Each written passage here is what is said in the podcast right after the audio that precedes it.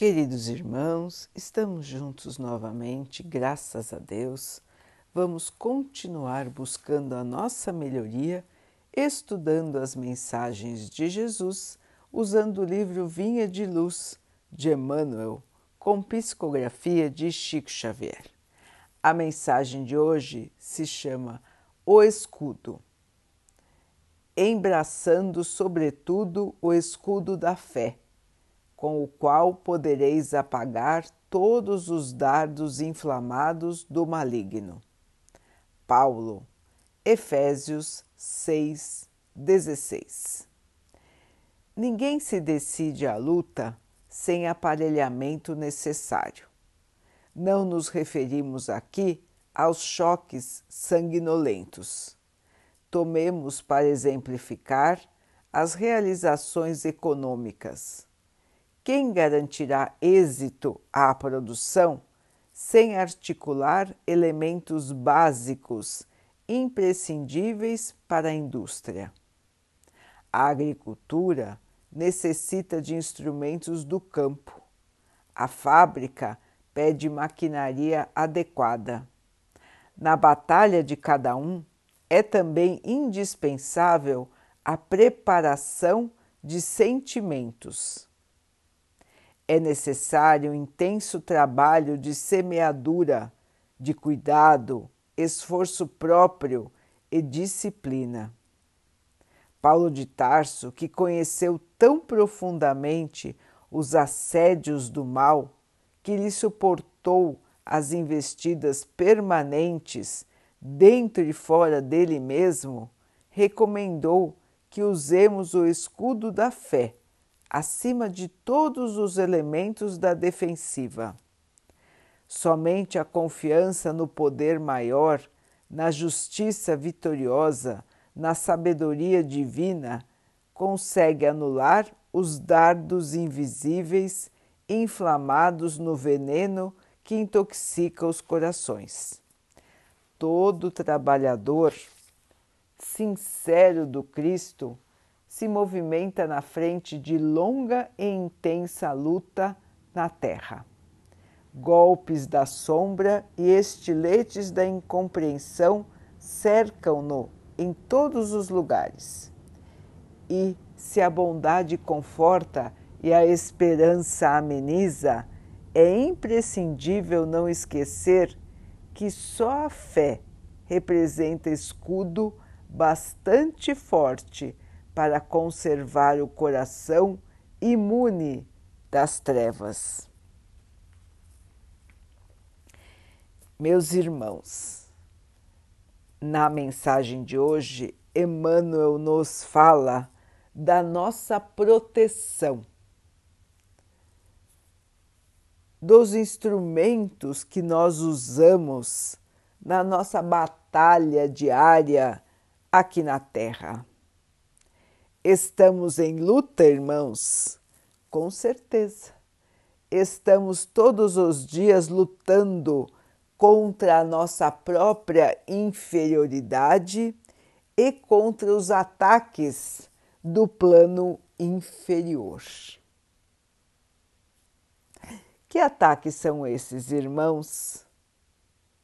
São os nossos irmãos também que ainda estão vibrando no mal, no egoísmo, na vaidade, na revolta e querem mais companheiros para perto de si, ou irmãos que querem vingança, que nos perseguem por nossos erros do passado e continuam a nos perturbar porque não se conformam com o que aconteceu no passado.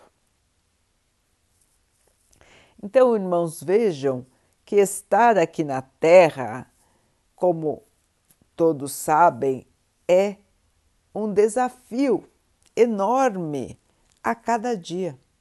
São muitas coisas que acontecem conosco são muitos sentimentos que nós temos, muitas vezes até controversos, são estados de espírito diferentes, são épocas diferentes da vida. E nós, a todo instante, estamos sujeitos a quedas, estamos sujeitos a erros e podemos parar a nossa evolução. Então, foi por isso que já na época de Paulo, ele aconselhava os irmãos a usarem o escudo da fé, a proteção da fé em todas as suas vidas. Ele, Paulo, que foi tantas vezes atacado depois que caiu em si em relação ao Mestre Jesus, em relação ao cristianismo, foi muitas, muitas e muitas vezes atacado materialmente e espiritualmente para se desviar deste caminho, para voltar a sua vida ao que era anteriormente. Mas ele conseguiu se manter firme na posição de discípulo, de trabalhador do Cristo. E nós, meus irmãos, como estamos em nossa caminhada, como estamos em nossa luta diária na busca da evolução. Estamos nos deixando levar pela inferioridade estamos nos deixando contaminar pelo mau humor, pela revolta, pela irritação, pelo egoísmo, pela vaidade, pelo orgulho? Ou estamos nos mantendo simples, servos, úteis? esperançosos e seguidores fiéis? Essa é uma pergunta que todos nós precisamos nos fazer, irmãos. Como estamos indo, né? Como estamos nos comportando? Como é a fé para nós? Emmanuel, repetindo a fala de Paulo, nos ensina que a fé é o principal escudo para a nossa proteção contra o mal, contra as trevas.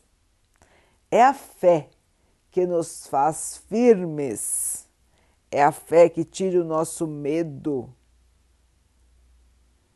é a fé que renova Somente a fé, meus irmãos, é capaz de nos proteger de maneira eficaz contra a inferioridade. É fácil cair em tentação, é fácil esquecer deste escudo maravilhoso.